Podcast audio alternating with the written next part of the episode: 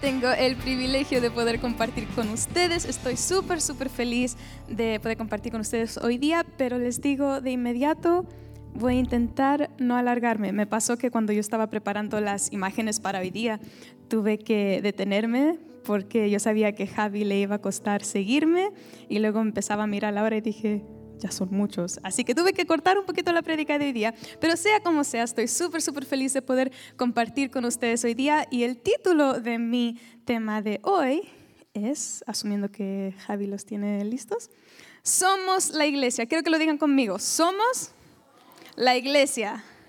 Muy bien. ¿Y cuántos están felices de estar aquí hoy día? Ay, qué bueno, ahí, ahí, escuché más amén. No hay mejor lugar en el cual ustedes podrían estar en este momento que aquí. Así que me alegra que ustedes están aquí hoy día y poder compartir con ustedes. Y hoy les quiero hablar de la iglesia, como ven por el título que dice, somos la iglesia. Específicamente el hecho que ser la iglesia es parte de nuestra identidad. Digan, nuestra identidad. Muy bien, y es como cristianos, como hijos de Dios, es súper importante que sepamos y entendamos todo lo que tiene que ver con nuestra identidad. Y creo que muchas veces oímos, yo lo he predicado también, de que somos hijos, siempre lo escuchamos, somos hijos de Dios, hijos, hijas, y eso es súper bueno. Es cierto, somos hijos, somos hijas, pero otro detalle importante de nuestra identidad es el hecho de que somos la iglesia. Así que quiero que hoy día me sigan. Tengo versículos, tengo muchas cosas preparadas para compartirles hoy día. ¿Cuántos están felices? Amén. Antes de saltar a la profundidad, profundidad, quiero compartirles primero lo que es tipos y sombras. Tipos y sombras suena un poquito confusing, pero es algo de como cuando uno lee la palabra de Dios, puedes leer el Antiguo Testamento y ver como detalles, personas, cosas dentro del Antiguo Testamento eran una sombra de lo que iba a suceder en el Nuevo Testamento. Yo la manera a veces que se lo explico a los jóvenes es como cuando vas a ver una película y ves el tráiler, pero pues, solo para darte una idea, antes de ver la película. Así podemos ver el Antiguo Testamento y si creemos lo que dice la palabra de Dios, que la palabra de Dios es inspirada por Dios, entonces también tenemos que creer que no hay detalles así accidentales o coincidentales dentro de la palabra. Así que con eso les quiero animar de que lean la palabra, que lean el Antiguo Testamento, siempre buscando un poquito más con profundidad, porque cuando buscan con más profundidad y reconocen estos detalles, estos tipos dentro del Antiguo Testamento, pueden entender mejor la palabra y conocer mejor a Jesús, porque en el Nuevo Testamento vemos a Jesús, nació, hizo milagros, viajó, pero en el Antiguo Testamento no leemos mucho de Jesús. Así que con eso, cuando reconocemos tipos y sombras, podemos ver y encontrar a Cristo dentro del Antiguo Testamento. Sé que puede sonar un poquito confusing. Lo más importante es que sepan que todo está conectado. Así que no desechen el Antiguo Testamento. Hoy día vamos a mirar algunas cositas. Primeramente, ¿qué es la iglesia? Simplemente es, aquí como dice, el cuerpo de Cristo. Díganlo conmigo el cuerpo de Cristo. Y les quiero leer Efesios 1 del 22 al 23, ahí se los tengo preparado, Efesios 1, 22 al 23, es la nueva traducción viviente y dice, Dios ha puesto todo bajo la autoridad de Cristo, a quien hizo cabeza de todas las cosas para beneficio de la iglesia. Y la iglesia es el cuerpo de Cristo. Él la completa y la llena y también es quien da plenitud a todas las cosas en todas partes con su presencia. Importante, versículo 23, ahí los dice.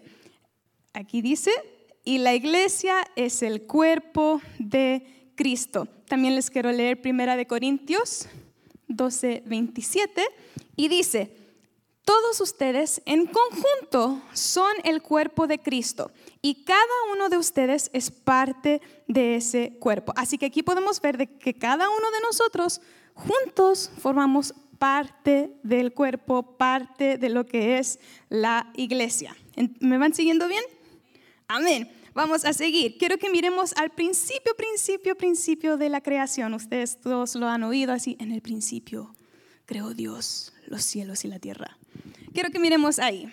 Vamos a saltar a la creación de Adán y Eva. Bíblicamente podemos saber que Adán en el Antiguo Testamento representa un tipo de Cristo. Así que con eso en mente, cuando vemos la vida de Adán, podemos analizarla y estudiarla más para entender un poquito más de Jesús y su plan eterno. Por ejemplo, cuando Dios creó a Adán, ahí en Génesis 2, 18, dice, Después el Señor Dios dijo, no es bueno que el hombre esté solo, haré una ayuda ideal para él. Pero cuando Dios dijo no es bueno, yo no creo que nomás se refería a un moral bueno o malo.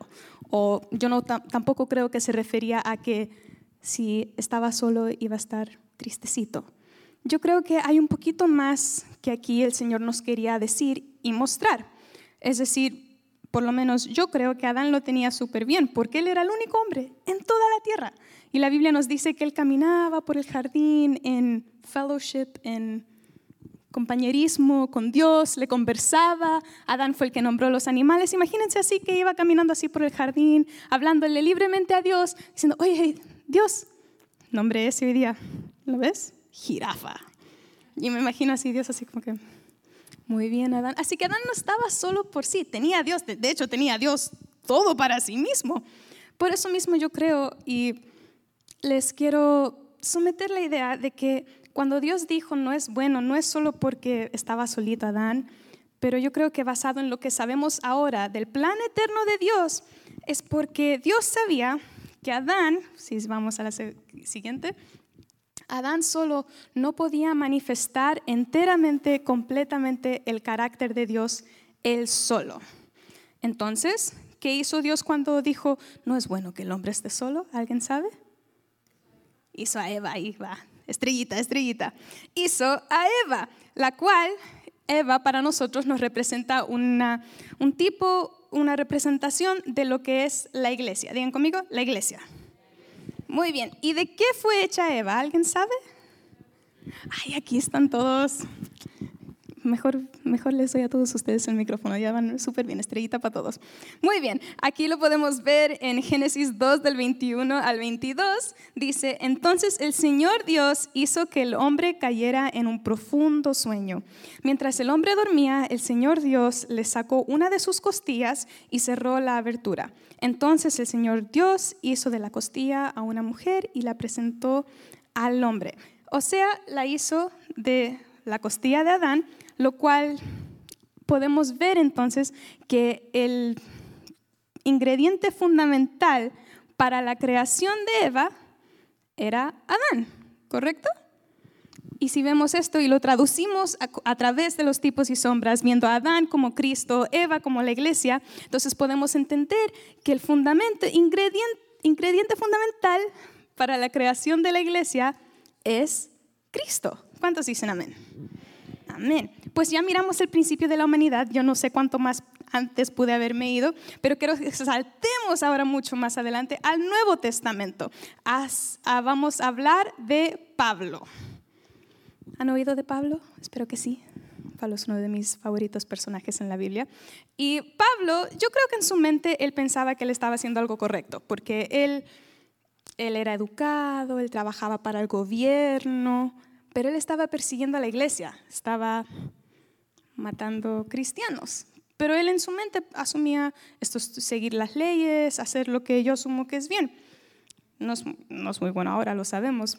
Pero luego él tuvo un encuentro con Jesús que cambió todo, le cambió la vida. Podemos verlo aquí en Hechos 9, del 3 al 5, y dice, al acercarse a Damasco para cumplir esa misión, una luz del cielo de repente brilló alrededor de él. Saulo cayó al suelo y oyó una voz que le decía, Saulo, Saulo, ¿por qué me persigues? ¿Quién eres, Señor? preguntó Saulo. Yo soy Jesús, a quien tú persigues, contestó la voz. Él le dijo, yo soy Jesús, a quien tú persigues. ¿Pero acaso él no estaba persiguiendo a la iglesia? En ese momento, Pablo tuvo la gran revelación de que Jesucristo y la iglesia son uno. Y la verdad, yo creo que muchos de nuestros problemas en nuestra vida, nuestras batallas, nuestros conflictos internos, vienen a raíz de no tener clara nuestra identidad, de no tener claro y no saber exactamente quiénes somos y todo lo que tenemos a través de Cristo. Y tienen que saber su identidad, tienen que saber que eres hijo y que eres parte de la iglesia. Y si no conoces tu identidad, si no conoces de dónde eres, no sabrás a dónde vas, no sabrás al propósito que Dios puso dentro de tu vida. Así que es sumamente importante que sepamos quiénes somos.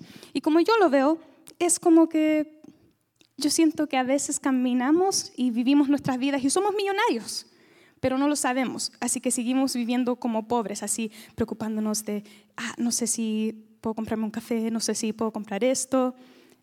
Tenemos a Dios, tenemos acceso a todo. La manera que a veces se lo he explicado a los jóvenes es que yo pienso cuando voy a visitar a la casa de alguien, digamos voy a la casa de Paula, yo entro y yo no voy a entrar y irme a los cuartos y para todo yo, eh, permiso, ¿puedo ir al baño? O Javi, ¿me, me dan algo de tomar, por favor? Lo, lo que sea, una agüita. Es diferente en mi casa. En mi casa yo ando en mis pijamas, despierto en la mañana, abro el refrigerador, si son las 12 de la mañana y tengo hambre, abro el refrigerador, cierro portazos, camino a todos los cuartos. No ando así con ese miedo ni con esos nervios, porque yo sé que tengo acceso a todo dentro de la casa de mis padres, porque yo soy hijo, hija de ellos. Es de esa manera de nosotros que nosotros tenemos que vivir nuestras vidas con Cristo. No tenemos que estar así, Señor, solo si quieres quisiera tener una casa, pero Cristo es el dueño de todo y nosotros a ser hijos tenemos acceso a cada una de estas cosas. Ah, también yo le digo a veces a los jóvenes, piensen en un famoso, en cualquier famoso. A ver, ¿qué? ¿quién es un famoso que conocemos aquí? Mm, el presidente, no sé, Eugenio Derbez, es el único actor mexicano que conozco. Yo dudo que sus hijos vivían así de ay, necesito comprar nueva ropa para la escuela, pero no sé si podemos, o oh, mis zapatos ya no me entran, o oh, ya no hay papel higiénico. Ellos probablemente, papá, necesito nuevos pantalones. Papá, se nos está acabando la bebida.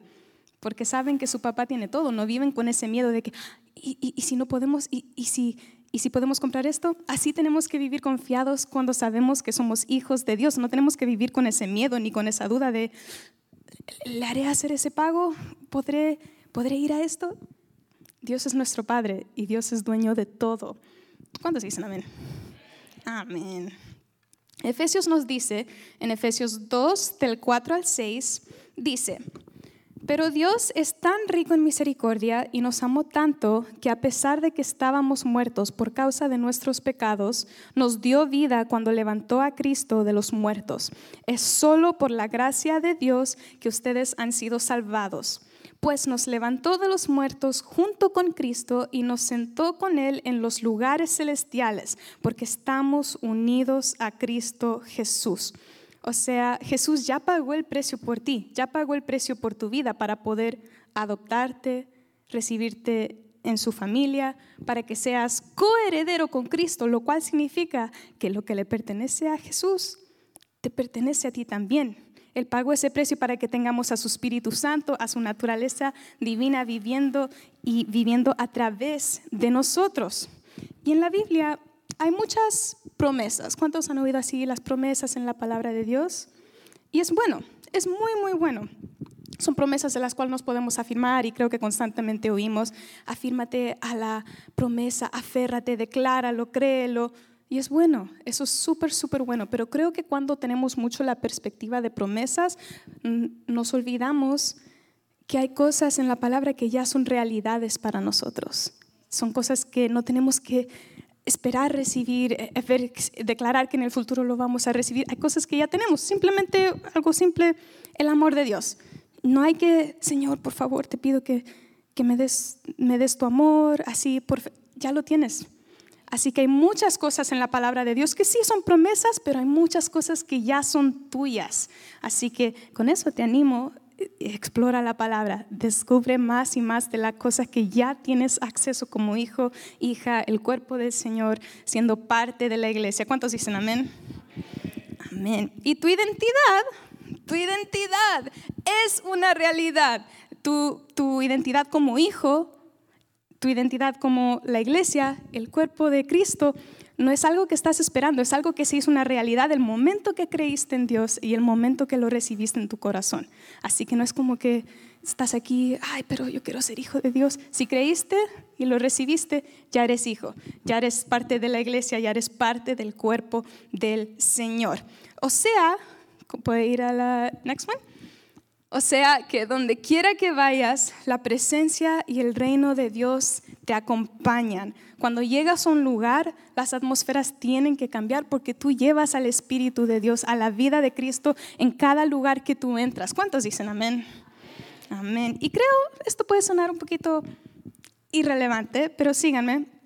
Creo que muchos hemos oído ese versículo, eh, que eres el templo de Dios, sido predicado para en contra de tatuajes o en contra de piercings. ¿Cómo se dice piercings? ¿Aros? En contra de eso, muchas veces, hasta tenía compañeras en la escuela que a veces me veían así con aros y me decían, oye, pero ¿tus papás te dejaron pastores? Pero quiero explicarles un poquito el contexto sobre este versículo porque a eso no se refería. En este versículo se refería a que en el Antiguo Testamento, antes de la cruz, la presencia literal de Dios no es como ahora que está aquí con nosotros, está aquí conmigo, dentro de ti. La presencia de Dios solo estaba en algo llamado el arca del pacto y era algo que lo llevaban así, cargándolo como con unos palos y estaba entre medio, pero no lo podían ni tocar. Así si lo tocaban, se morían por el poder de la presencia de Dios que estaba dentro de esto. Luego un poquito más adelante tuvieron algo que se llamaba el tabernáculo. Piensen como un templo, simplemente. Y dentro de ese tabernáculo, en el cuarto, a lo más profundo, era donde estaba la presencia de Dios. Pero no era de que cualquiera entraba y salía, solo entraban una vez al año y era la persona más santita, por decir, de ese pueblito. Y si entraba esa persona y no era tan buena como decían, muertos, de inmediato. Y así era como funcionaba todo antiguamente. Pero cuando Jesús murió, resucitó, mandó a su Espíritu Santo para vivir con nosotros, cambiaron las cosas porque ya no era que teníamos que ir a un, a tabernáculo, a tener que hacer un rito, a tener que eh, esperar a una vez al año. Cambió porque ahora cada uno de nosotros tenemos al Espíritu de Dios dentro de nosotros. O sea, no tienes que ir a un lugar, no tienes que pagar un precio, no tienes que hacer ciertas cosas, o sea, simplemente tienes que estar. O sea, cuando estés manejando tu casa, en tu autito, ahí está Dios contigo. Cuando estés en el trabajo, aunque seas el único cristiano ahí en tu equipo, ahí está la presencia de Dios porque Él está contigo, Él está viviendo y habitando dentro de ti. ¿Cuántos dicen amén? Amén. Y habiendo dicho, dicho eso, les quiero urgir y animar de que no vean a la iglesia como un lugar físico, que van una o dos veces a la semana, de repente dependiendo actividades, aunque sí venimos y sí es bueno y sí es importante. Pero tenemos que entender que cada uno de nosotros somos parte de la iglesia. ¿Cuántos dicen amén? Amén. No es solo un detalle pequeñito de ti, así como que, sí, soy, soy Vania, mido cinco pies, soy esto, soy la iglesia, es algo que es parte de ti, que no, se lo no te lo puedo quitar de cierta manera. Lo que quiero, la mejor manera que lo puedo explicar, yo nací en Chile. ¿Cuántos aquí nacieron en otros países? Muchos. Amén, aleluya. Yo nací en Chile. Pero yo me vine aquí a los Estados Unidos a los dos años y medio más o menos y yo hice toda mi escuela aquí. Crecí con la cultura americana. Hice todo, tengo toda mi vida aquí, mis amistades, todo, todo, todo, todo. Y aunque han pasado 20 años, ahora ya tengo mi ciudadanía americana y amo este país, al final del día soy chilena. No puedo ser Vania y no ser chilena. Es parte de quien soy. Y tú no eres Angie y no la iglesia. Es, no se puede apartar de ti, no es algo de que solo cuando te da la gana, de repente, si suele... Yo estoy casi segura que Javi no de repente, ah, oh, hoy día soy mexicano Y de repente otro día, no, hoy día no, no nos fue muy bien en el partido de fútbol. Digan amén o digan ouch. hay, muchos, hay muchos lo sintieron. Pero así es nuestra identidad como hijos, como parte de la iglesia. No es algo que te puedo quitar y tener separado de ti. Es parte de quién eres cuando recibes a Cristo en tu corazón. ¿Cuántos dicen amén? Y es importante que entendamos que al ser parte de la iglesia, al ser sus hijos, siempre tenemos a la presencia de Dios con nosotros, que cada uno de nosotros juntos formamos la iglesia. En Romanos 12:5 podemos ver que dice, el cuerpo de Cristo, ¿está ahí? El cuerpo de Cristo también. Nosotros somos las diversas partes de un solo cuerpo y nos pertenecemos unos a otros. Así que la iglesia no tiene que ser como una, una tarea o algo que le haces check cada semana para sentirte como buen cristiano, que el Señor te perdonó y estás súper bien. Lo tenemos que ver como una celebración como una fiesta, como algo a lo cual anticipamos y nos emocionamos de poder ir, que es una reunión de hermanos, que es una reunión del cuerpo de Cristo, donde cada uno de nosotros nos podemos unir, celebrar y unirnos a seguir buscando cada vez más a Cristo. Amén. Y lo que importa, ¿qué, qué significa esto? ¿Qué quiero que ustedes se lleven o que hagan con esta información de que eres la iglesia? Porque, ok, si lo sabes, súper, pero tienes que hacer algo con esto. No tienes que vivir tu vida nomás, sí, soy, soy hijo, sí, soy parte de la iglesia. Tienes que hacer algo con esto en tus vidas. En 1 de Pedro 2.9 nos dice, mas vosotros sois linaje escogido, real sacerdocio, nación santa, pueblo adquirido por Dios, para que anunciéis las virtudes de aquel que os llamó de las tinieblas a su luz admirable. Así que como la iglesia somos llamados a hacer la manifestación, a hacer las manos y los pies de, de Dios aquí en la tierra. ¿Cuántos dicen amén? Así que la manera que yo lo veo, la iglesia local, la iglesia global, es el plan A de Dios. No hay plan B. Dios quiere alcanzar a la gente aquí en la tierra a través de la iglesia. ¿Cuántos dicen amén? Amén. El Evangelio se llama las buenas noticias.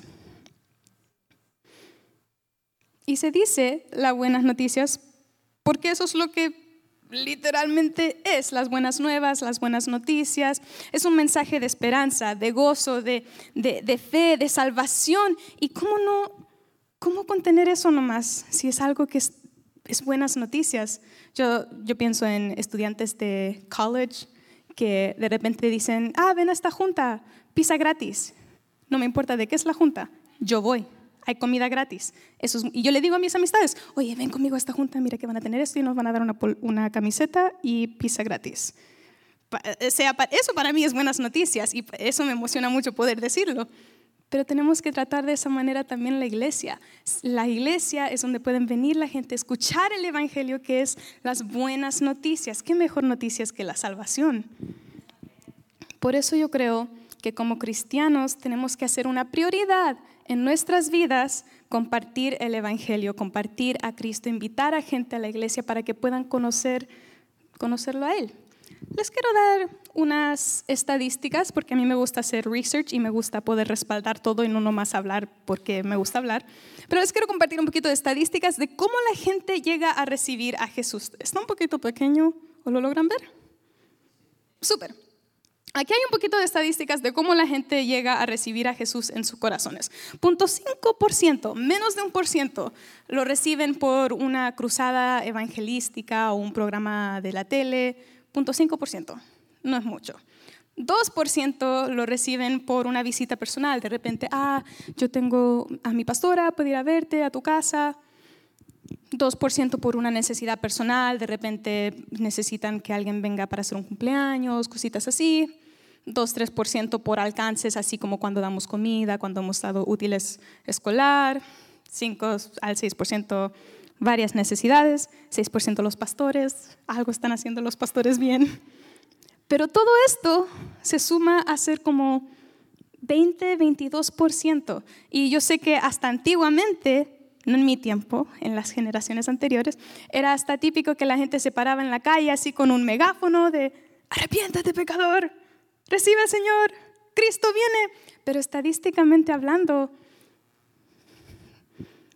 un por ciento de las personas llegan a Jesús así.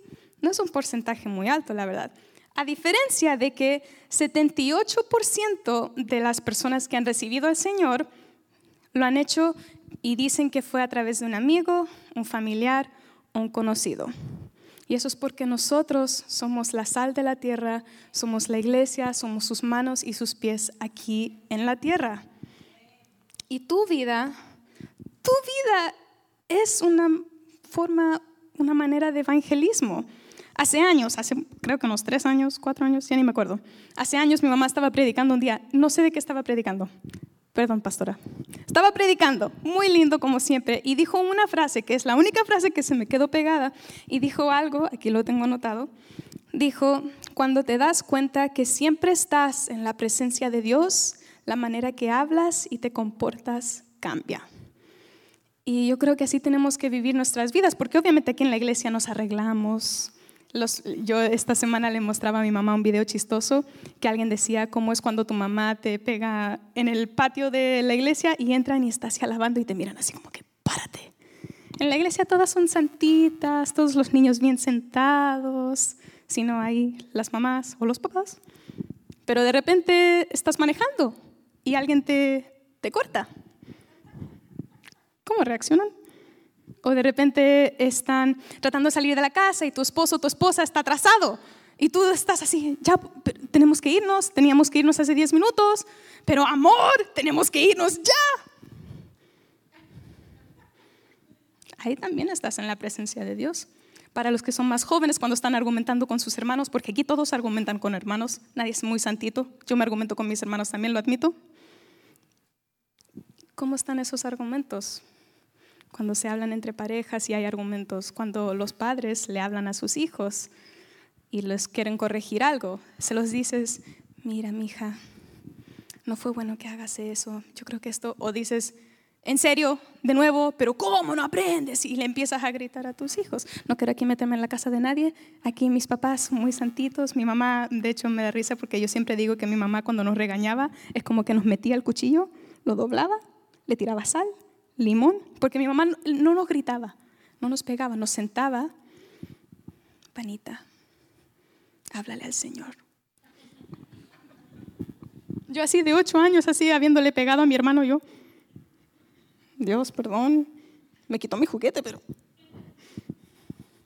Pero tu vida es evangelismo. Y yo creo verdaderamente eso que había dicho mi mamá, de que cuando nos damos cuenta que en cada momento estamos en la presencia de Dios, tiene que cambiar cómo hablamos y cómo nos comportamos y cómo vivimos nuestras vidas. ¿Cuántos dicen amén? Yo pensé que iban a estar más callados ahí. Vamos bien. Les quiero contar un poquito de el primer misionero en la Biblia. Porque, como les decía, es importante que compartamos esto, las buenas noticias, pero creo que a veces mm, complicamos un poco el evangelismo o lo pensamos como algo muy miedoso, nos da nervios hablarle a la gente, nos, nos ponemos nerviosos, nos preocupamos, pensamos, ay, pero ¿qué pasa si les caigo mal o no quiero ser presionante? Les quiero compartir un poquito del primer misionero que Jesús envió. Jesús tenía sus discípulos y vemos en la Biblia que él viajaba y hacía milagros y sanaba gente y hacía muchas cosas increíbles, pero siempre que lo hacía les decía, no le digas a nadie, Así que hacía un milagro y no le digas. Pero luego llegó un día donde tuvo un encuentro con un hombre dentro de una ciudad que se llamaba Gadara, Gadara, los nombres antiguos, síganme nomás. Y este hombre estaba poseído por muchos demonios, ni siquiera un demonio nomás, estaba poseído por demonios, así mal. Y Jesús ahí lo sanó, este hombre tuvo un encuentro increíble con el Señor donde Jesús lo liberó completamente, que nadie lo había podido ayudar antes. Fue liberado, fue libre y cuando Jesús se iba yendo, el hombre le dice, espera, espera, yo quiero ir contigo. Y Jesús le dice, no. Y por primera vez en la Biblia, por primera vez en, el proceso que estaba viviendo Jesús, Él le dice, no, ve y diles a todos lo que Dios ha hecho por ti. Y si estudiamos esta historia así bíblicamente, la historia aquí en todo, encontramos que Gadara, la ciudad que les dije, era parte de una región grande llamada el Decápolis.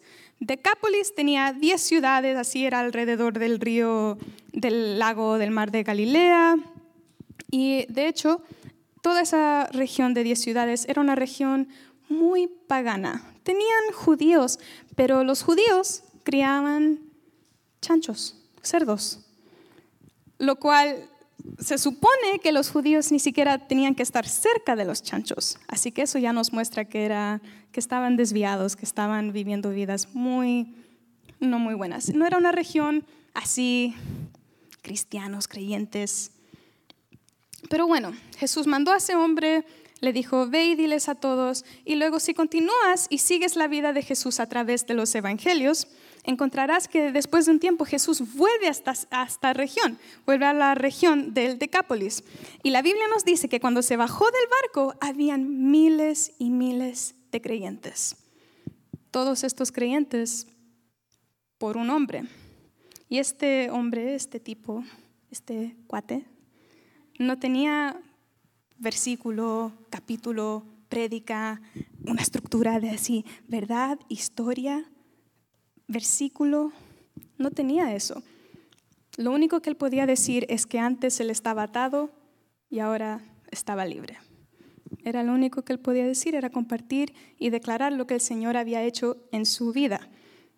Y yo creo que todos nosotros, sea que hayas recibido al Señor desde niñito o este año, creo que todos nosotros tenemos un testimonio. Y este es lo que podemos compartir. De esta manera podemos evangelizar y alcanzar a otros para Cristo. La palabra nos dice que seremos testigos y que es un testigo es contar tu experiencia, lo que has vivido, lo que has visto. E, evangelizar no tiene que ser una prédica, no tiene que ser así, déjame que te siento y te oro y te hago esto. Puede ser simplemente decir, hoy el Señor me, ayudó a conseguir un trabajo nuevo. Oh, el Señor me, me ayudó a pasar esos exámenes en la escuela no tenemos que complicar algo tan... Yo creo que el Señor lo creó para hacer algo más simple. De hecho, la palabra nos dice que nosotros no, no declaramos un evangelio para explicarlo. El punto es declararlo. Es declarar el evangelio, declarar lo que Dios ha hecho y declarar lo que Dios ha hecho en tu vida. ¿Cuántos dicen amén? Y creo que es importante que compartamos nuestras experiencias, que seamos testimonios, como nos dice la palabra, sea experiencia buena o sea experiencia mala, porque claro, de repente es fácil contar, sí, tengo, tengo un nuevo auto, el Señor me proveyó, me, me ayudó con esto, sí, tengo una casa nueva, el Señor abrió puertas y me proveyó el dinero, pero de repente hay procesos difíciles que vivimos, como hace un ratito vimos el video de cuando mi papá estaba enfermo hace cinco años, eso no fue un proceso muy fácil ni para él ni para la familia. Y no fue un proceso así de que, ay, en un, en un momento el Señor abrió la puerta. Fueron, fueron meses. Pero ahora han sido cinco años y puede declararlo como un testimonio, puede declararlo como la experiencia y lo que fue para él vivir esa sanidad e impactar a otros de esa manera. Hasta yo misma, yo a veces me siento que como por un lado, yo cuando estaba más joven, ya que estoy viejita, cuando estaba más joven en la high school y hace un par de años yo luchaba mucho con depresión y con ansiedad y podría, en Chile decimos chuparme, me podría avergonzar y sentir, uy, qué vergüenza de como hija de pastores yo, yo, yo con depresión. No, nunca podría compartir eso. O puedo ver el lado bueno y puedo enfocar en, en el hecho de que el Señor me liberó de eso. Y de esa manera impactar a otros. Así que sí, comparte las buenas experiencias que has tenido cuando el Señor te ha proveído, te ha abierto puertas, pero comparte las experiencias difíciles también. Creo que a veces no nos damos cuenta de lo que la persona a nuestro lado justo necesitaba escuchar. A veces no sabemos, pasamos nuestras vidas orando, Señor, eh, háblame, Señor, muéstrame esto, y escuchamos la historia de alguien y de esa manera nosotros somos bendecidos. Tu historia también puede ser esa bendición para alguien más. ¿Cuántos dicen amén? Yo creo también lo increíble es, lo increíble es que servimos a un Dios relacional. Lo leímos antes y ahí lo pueden ver con más calma, que cuando Jesús se reveló al Pablo, le dijo, yo soy Jesús de Nazaret. No le dijo, soy Jesús del cielo, porque se relacionó a él a su nivel. Entonces yo no creo que es accidental o coincidental que la mejor manera de evangelizar a otros es a través de las relaciones. No es así de ir a la calle y gritar a cualquier persona que no conoces. Es hablarle a tu primo, a la persona que trabaja a tu lado cada semana, cada día. Ahora recuerden, con eso les quiero decir, la iglesia es sumamente importante. Dios está construyendo algo aquí en la tierra. Él está construyendo a su iglesia y qué privilegio es que Él nos haya invitado para ser parte de lo que Él está construyendo aquí. Les quiero recordar, como les dije, la iglesia es importante. Lo podemos ver en Hebreos 10:25, porque sé que les dije que somos la iglesia, que no depende de un edificio, pero con eso tenemos que saber, la iglesia es importante. Hebreos 10:25 nos dice, y no dejemos de congregarnos. Y las estadísticas también nos dicen, no lo tengo ahí, pero 95% de las personas que asisten a una iglesia llegaron ahí porque alguien los invitó. hasta pueden quizás mirarse ustedes mismos. ¿Cómo llegaron ustedes aquí? Quizás vieron el letrero. Y si es así, súper, marketing. Pero lo más probable es que cada uno de nosotros llegó aquí porque conocieron a alguien que les dijo, oh, hay una iglesia ahí, hispana ahí, o justo vinieron, conocieron a alguien. Es relacional. Creo que esta, este entendimiento, el entendimiento de que somos la iglesia, el entendimiento de que la presencia de Dios está con nosotros en todas partes, tiene que cambiar todo, porque es, es el diseño de Dios para la tierra, es el diseño de Dios para nosotros. Tenemos que entender nuestra identidad, saber que somos hijos, saber que somos la iglesia y al saber eso, vivirlo, ser la manifestación, ser las manos y los pies de Cristo aquí en la tierra. ¿Cuántos dicen amén? A mí me da un poquito de risa porque siento que es casi irónico que nos dé miedo a veces compartir del Evangelio, porque yo pienso en, como decía la pastora, de las redes sociales.